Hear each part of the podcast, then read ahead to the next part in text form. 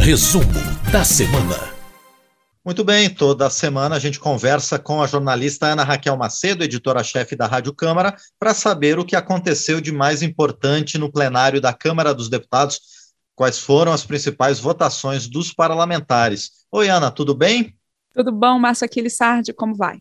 Tudo, tudo certinho, com um pouco de frio, mas com esperança, para quem ouve a gente no painel eletrônico, com esperanças renovadas né, pelo trabalho de pessoas como o Comitê de Cidadania da Câmara, que arrecada agasalhos e cobertores né, para quem está em necessidade, né, nesse frio que está aumentando cada vez mais, né? Bom, Ana, e fácil.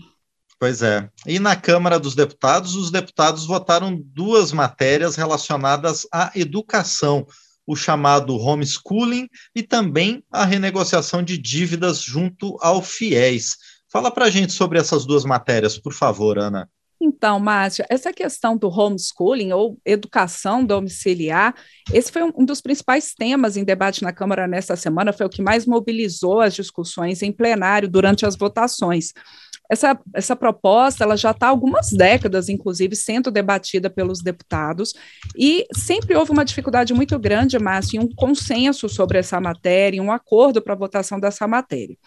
Essa proposta, então, como eu disse, eram vários projetos é, sendo analisados em conjunto, inclusive um deles é, tinha sido encaminhado pelo governo federal aqui à Câmara dos Deputados, e, e essa questão, ela vinha também ganhando uma discussão maior nos últimos tempos, porque em 2018 o Supremo Tribunal Federal ele decidiu que a educação domiciliar ela era possível do ponto de vista da Constituição, ela não feria a Constituição, mas para ela acontecer, o Supremo disse que deveria ter uma lei federal sobre o assunto, quer dizer, uma regulamentação sobre o assunto. E aí é que vem o papel, então, da Câmara nesse debate. Essa proposta ela foi eh, dessa junção aí de vários projetos e várias opiniões sobre esse assunto. Ela foi relatada pela deputada Luísa Canziani do PSD do Paraná e a deputada ela fez o seguinte, Márcio, ela colocou uma série de regras para que possa haver autorização então das famílias que optarem pela educação domiciliar. Passa a ser um, uma nova modalidade de ensino, a educação domiciliar. E quais seriam as regras, quais são as regras por essa proposta aprovada pelos deputados? Tem que haver um vínculo do estudante com uma instituição, uma instituição de ensino formal, e nessa instituição de ensino, esse estudante ele tem que ser acompanhado por um professor, os, os, pais, pelo menos um dos pais ou preceptores aí, quem vai colocar essa educação domiciliar, tem que ter é, educação superior ou, educação tecnológica completos, uh, tem que ter uma aferição de frequência desse estudante a esse ensino domiciliar de no mínimo 75%, tem que ter também, Márcio, a, a relatórios de desempenho a cada três meses, e, uma, e ele, o estudante tem que fazer uma avaliação anual na escola onde ele estiver vinculado para essa educação domiciliar, tem que ter uma avaliação anual e uh, também uh, nessa educação domiciliar tem que ser seguida a base nacional comum curricular. Esse estudante, caso nessa avaliação anual ele seja reprovado por duas vezes seguidas ou por três vezes não consecutivas, ele perde o direito à educação familiar e também não é possível, Márcio, haver educação domiciliar caso ah, você tenha ali ah, o pai ou o responsável condenado, ou se ele estiver cumprindo pena por violência doméstica ou familiar, abuso sexual, tráfico de drogas ou qualquer outro crime hediondo.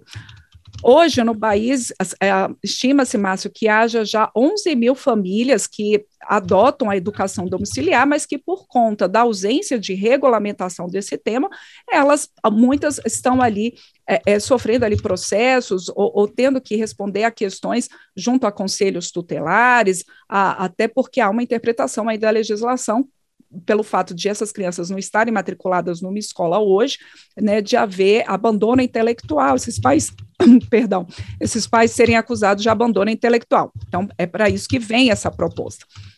Agora, Márcio, ela não foi consensual, não.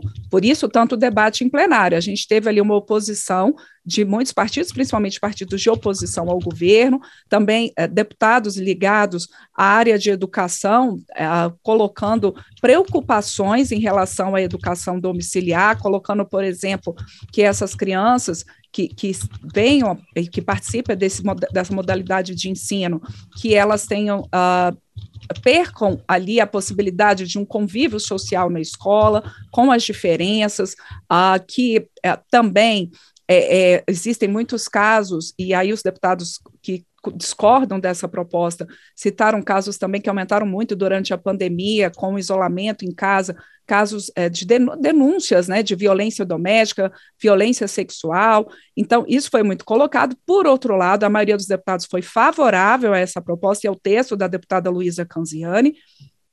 Pro, os, e esses deputados favoráveis colocaram que não, que os pais que hoje já praticam a educação domiciliar, eles fazem ali um ensino responsável com seus filhos, que eles estão preocupados com como seus filhos estão sendo formados, tanto do ponto de vista intelectual, tam, também moral, que as suas crianças também participam do convívio social em outras áreas, como, por exemplo, na educação, é, é, no, no ensino catequético ali nas igrejas, ou em encontros familiares, e que então há sim um convívio social dessas crianças, seria apenas uma nova forma, né, uma outra modalidade de ensino, pais que querem acompanhar mais de perto e participar formalmente da educação dos seus filhos. E também colocaram que não há ali, é, é, é, que esses pais são muito preocupados e que não são, é, é, não há ali denúncias desses pais que praticam a educação domiciliar em relação à violência doméstica ou sexual. Enfim, é um tema polêmico realmente, Márcio, a deputada Luísa Canziani, relatora, reforçou em plenário que todas essas regras que ela colocou são justamente para proteger as crianças e permitir que sim haja o ensino domiciliar, mas que haja também um vínculo com uma instituição de ensino. Agora, essa proposta precisa da análise dos senadores. Outra proposta aprovada pelos deputados, mas que você citou aí, foi a medida provisória 1090, que é uma medida provisória que ela originalmente ela permite a renegociação, na verdade, o desconto é, daquelas, é, daqueles estudantes que estão é, com dívidas pelo FIES, que estão inadimplentes com o FIES. E o que, que prevê essa proposta que nessa medida provisória que foi relatada pelo deputado Hugo Mota, do Republicanos da Paraíba? Ela prevê o seguinte: desconto de até 99% das dívidas de estudantes de baixa renda, que estejam com dívidas há mais de um ano, há pelo menos um ano, então, são aqueles estudantes que são inscritos no Cadastro Único de Programas Sociais do governo ou também que recebam um auxílio emergencial. Então, nesse caso, 99% de desconto nessas dívidas.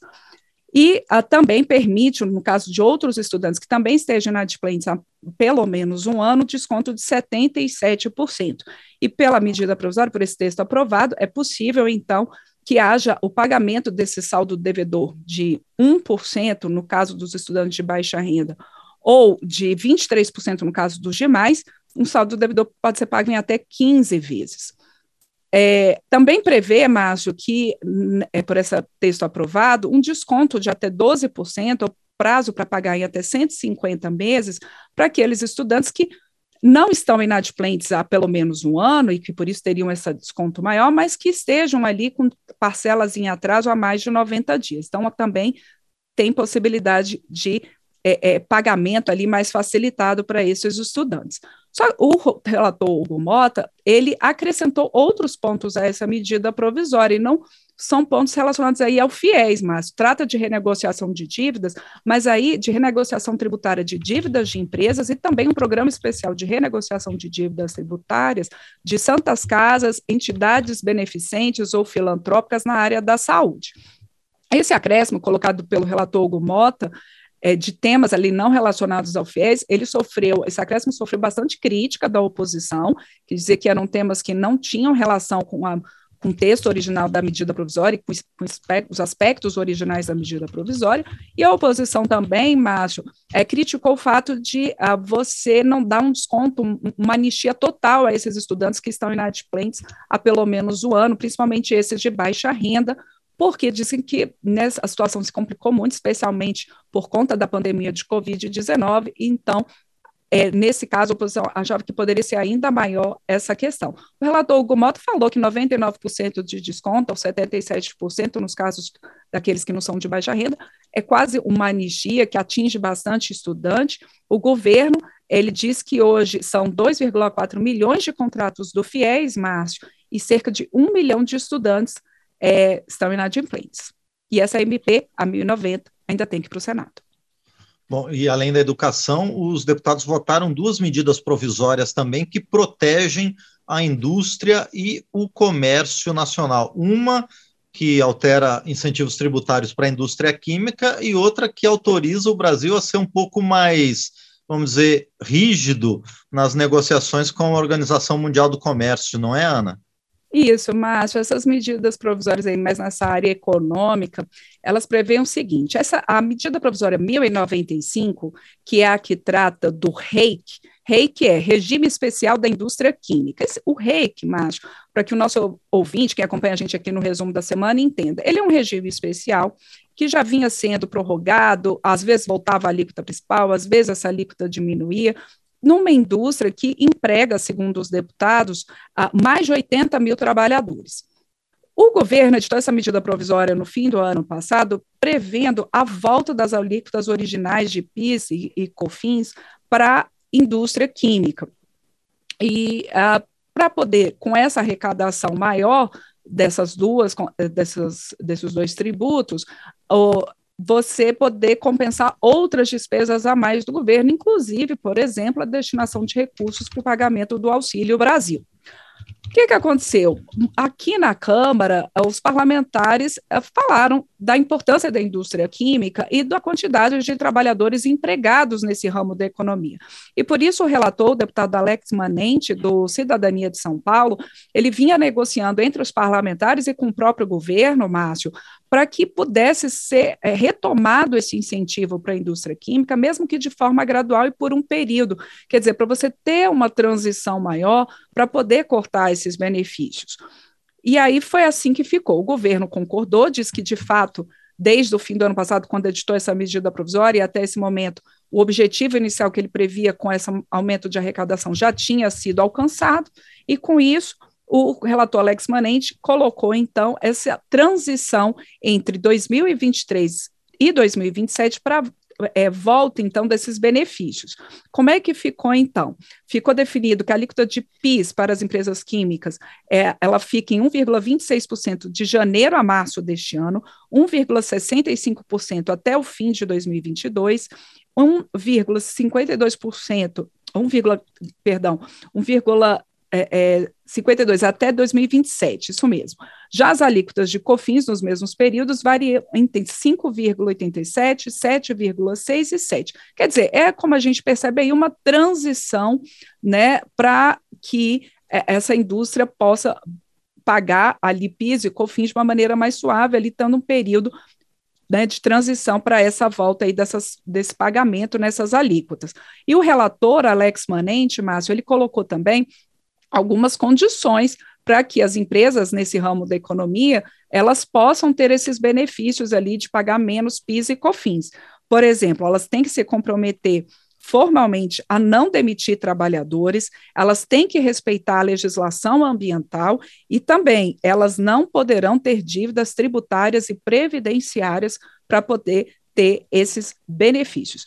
Então, a medida provisória 1095, que permite, então, essa transição né, mais suave de pagamento de tarifas menores de piso e cofins para a indústria química, chamado REIC, ela ainda precisa da análise dos senadores. A outra medida provisória, a 1098, Márcio, ela trata ali de algumas regras é, de disputas ali comerciais, contenciosos comerciais do Brasil na Organização Mundial do Comércio. O Brasil, com outros países, quando o Brasil ou outro país discorda ali de algum benefício especial para um ramo da economia, pode fazer esse questionamento no âmbito da Organização Mundial do Comércio. O que tem acontecido é que, às vezes, o, o, o Brasil, por exemplo, consegue uma resposta favorável do OMC em relação a, um, a uma disputa comercial, só que aí o outro país é, que se sentiu prejudicado faz uma apelação, quer dizer, recorre dessa decisão.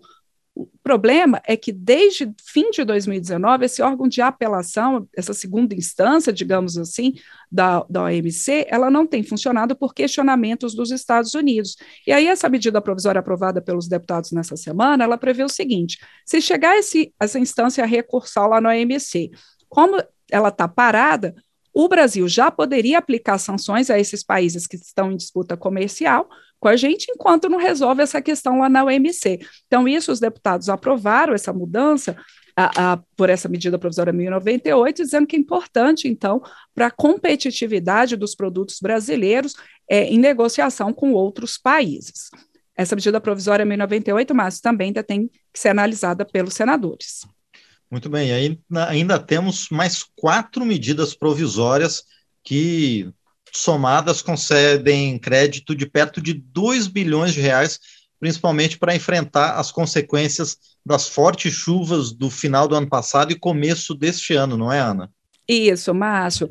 É, nessa semana, os deputados, é, a gente observa aqui, né, quem está acompanhando a gente no resumo da semana, que foram várias medidas provisórias aprovadas, exatamente porque são medidas provisórias que estavam ali próximas do prazo de vencimento e que precisam tanto da avaliação dos deputados quanto da avaliação dos senadores, porque a medida provisória, o governo, quando edita, ela tem validade imediata, mas ela precisa ser confirmada pelo Congresso.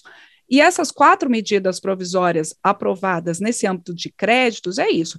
Já poderia ser utilizado o crédito, mas tem que ter a confirmação do Congresso nessa sua destinação. E quais são essas medidas provisórias?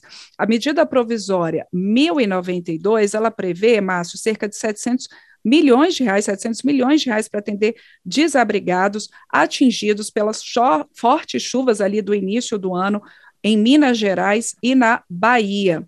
A outra medida provisória aprovada, a 1097, ela prevê 418 milhões de reais para reconstrução de estradas afetadas pelas chuvas e aí em vários estados, no Acre, no Amazonas, na Bahia, no Espírito Santo, em Goiás, Maranhão, Minas Gerais, Mato Grosso, Pará, Piauí, Rio de Janeiro, Rondônia, São Paulo e Tocantins. Também a gente teve a aprovação da medida provisória 1087, que ela prevê cerca de uh, ah, 167 milhões de reais para atender a, as famílias quilombolas, né, a doação de alimentos a famílias quilombolas. Essa medida provisória 1087, ela foi editada pelo governo por uma exigência do Supremo Tribunal Federal, porque havia sido feito um questionamento na forma como o governo estava dando auxílio às comunidades quilombolas afetadas fortemente pela pandemia de Covid-19, inclusive muitas famílias passando fome. O governo foi provocado a transferir recursos para atender essas famílias, e aí, por conta dessa decisão do Supremo Tribunal Federal, o governo então emitiu essa medida provisória, 1087, para permitir esse apoio, esse suporte às famílias quilombolas. E, por fim, os deputados também aprovaram a medida provisória 1096, que destina cerca de 550 milhões de reais para atender emergências eh, geradas ali, provocadas por chuvas também no Sudeste ah, neste ano e pela seca, pela estiagem no sul do país. Todas essas medidas provisórias de crédito também foram aprovadas pelos deputados nessa semana e aí também ainda precisam da análise dos senadores. Márcio. Muito bem, então, com muitas medidas provisórias já votadas pelos deputados, essa foi a semana no plenário da Câmara, trazida para a gente pela editora-chefe da Rádio Câmara, a jornalista Ana Raquel Macedo. Ana, mais uma vez, obrigado e a gente se fala novamente na semana que vem. Certamente, Márcio, obrigada a você, um excelente fim de semana para você, para quem acompanha a gente neste resumo aqui pela Rádio Câmara, também ali pelas nossas redes sociais, o YouTube, pela rede legislativa e também pelas nossas emissoras parceiras, como a Rádio Advento FM de Rio Claro, em São Paulo. Muito bem, mais uma vez a gente agradece então a Ana Raquel Macedo.